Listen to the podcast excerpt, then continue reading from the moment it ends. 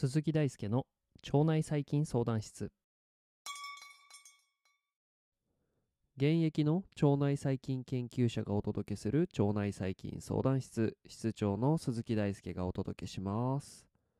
本日はですね、えー論文でたびたび登場する SPS SPF マウスとはですねどんなマウスかというお話をしていきたいと思いますまあ SPF マウスってもしかしたら聞いたことないかもしれないんですが結構腸内細菌の実験ではたびたび登場するようなマウスなんですね。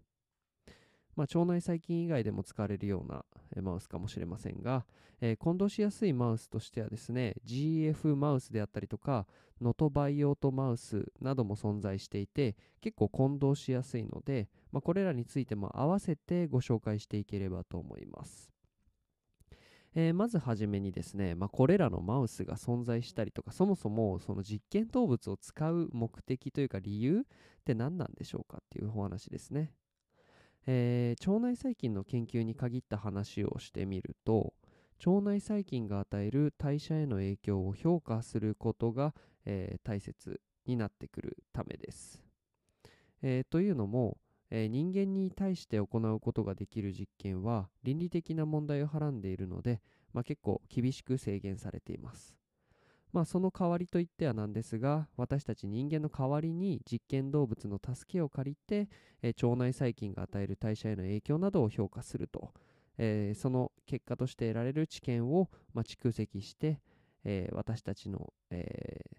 ためになるようなものが生まれてくるという流れですかね。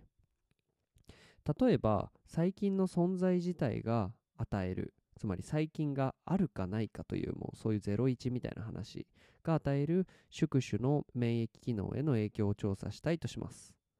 この時細菌の存在自体の、えー生態への影響を調べるためには細菌が存在しない実験動物というのが必要になります。これ人ではもう無理な話ですよね。無菌状態の人を作るなんていうのは。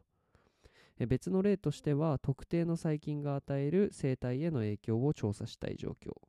というものもあります、まあつまり、えー特定の細菌が存在しない実験動物っていうものが必要になってくるので、まあこれもまた人では結構難しいんじゃないかなと思います、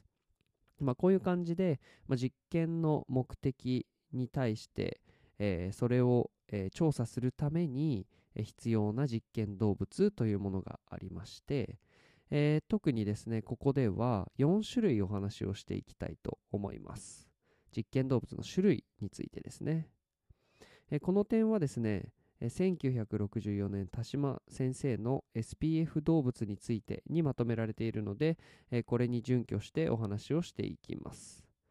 ここで登場するのは無菌動物、ノトバイオート、SPF 動物、そしてコンベンショナル動物の4種類です。えー順を追って説明していきます。一番最初の方では GF、えー動物とか GF マウスって言ったんですけど、えーもうちょっと広く、また日本語で言うと、無菌動物、ジャームフリーアニマルということで GF 動物、GF アニマルと言います。は、えー無菌環境にて生み出されたすべての、えー微生物や、えー寄生虫を持たないような動物となっています。無菌動物に該当するマウスを無菌マウスと言います。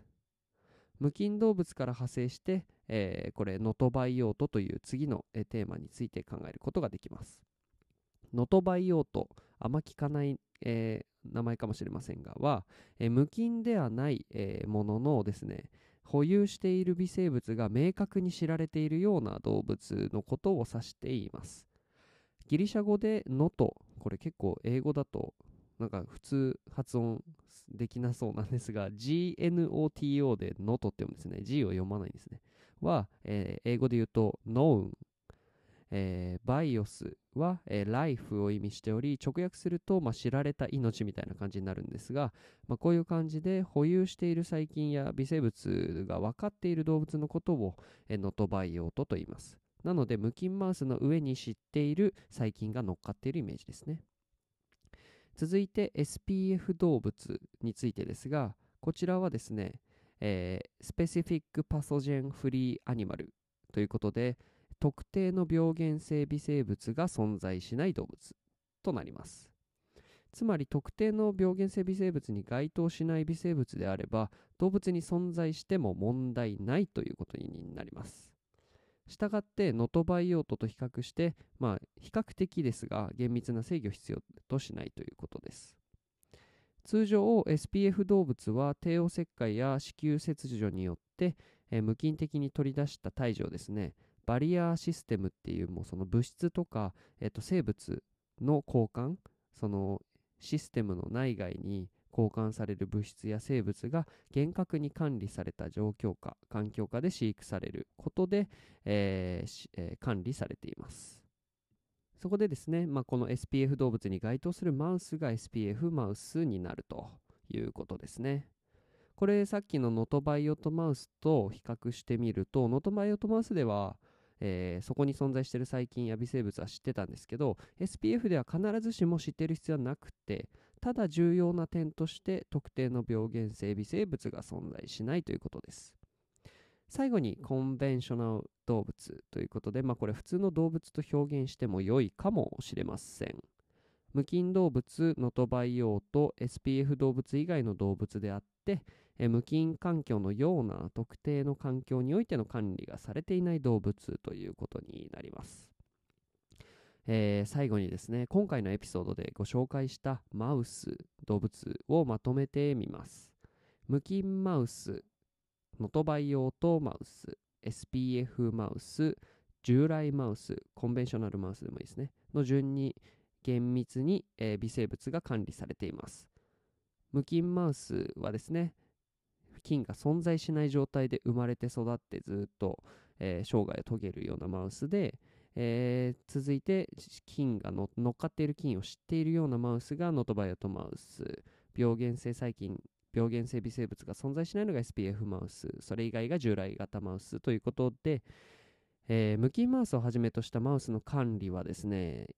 えー、一切の微生物の混入が許されない環境で行われる点ですね、とっても多大な労力と時間と技術を必要とします。なので、実験計画に合わせたマウスの使用が必要と、えー、重要と言えるでしょう。はい、ということで、ここまでにマウスのいろいろなマウスをお話ししてきたんですが、いかがでしたか？結構たくさんの種類があって、なかなか論文中でも出てきてね、混同するような、えー、言葉だったかもしれませんが、え、今回のお話を聞いて少しでも整理されていたら嬉しいなと思います。えー、腸内細菌のわからないに答えるために腸内細菌相談室は存在します。わからないこと、難しいことを紹介してほしいことがあれば、Twitter や Instagram、ノートコメント欄にてメッセージをお待ちしております。えー、読んでほしい論文リクエストも待ってますので、ぜひお願いいたします。それでは本日も一日お疲れ様でした。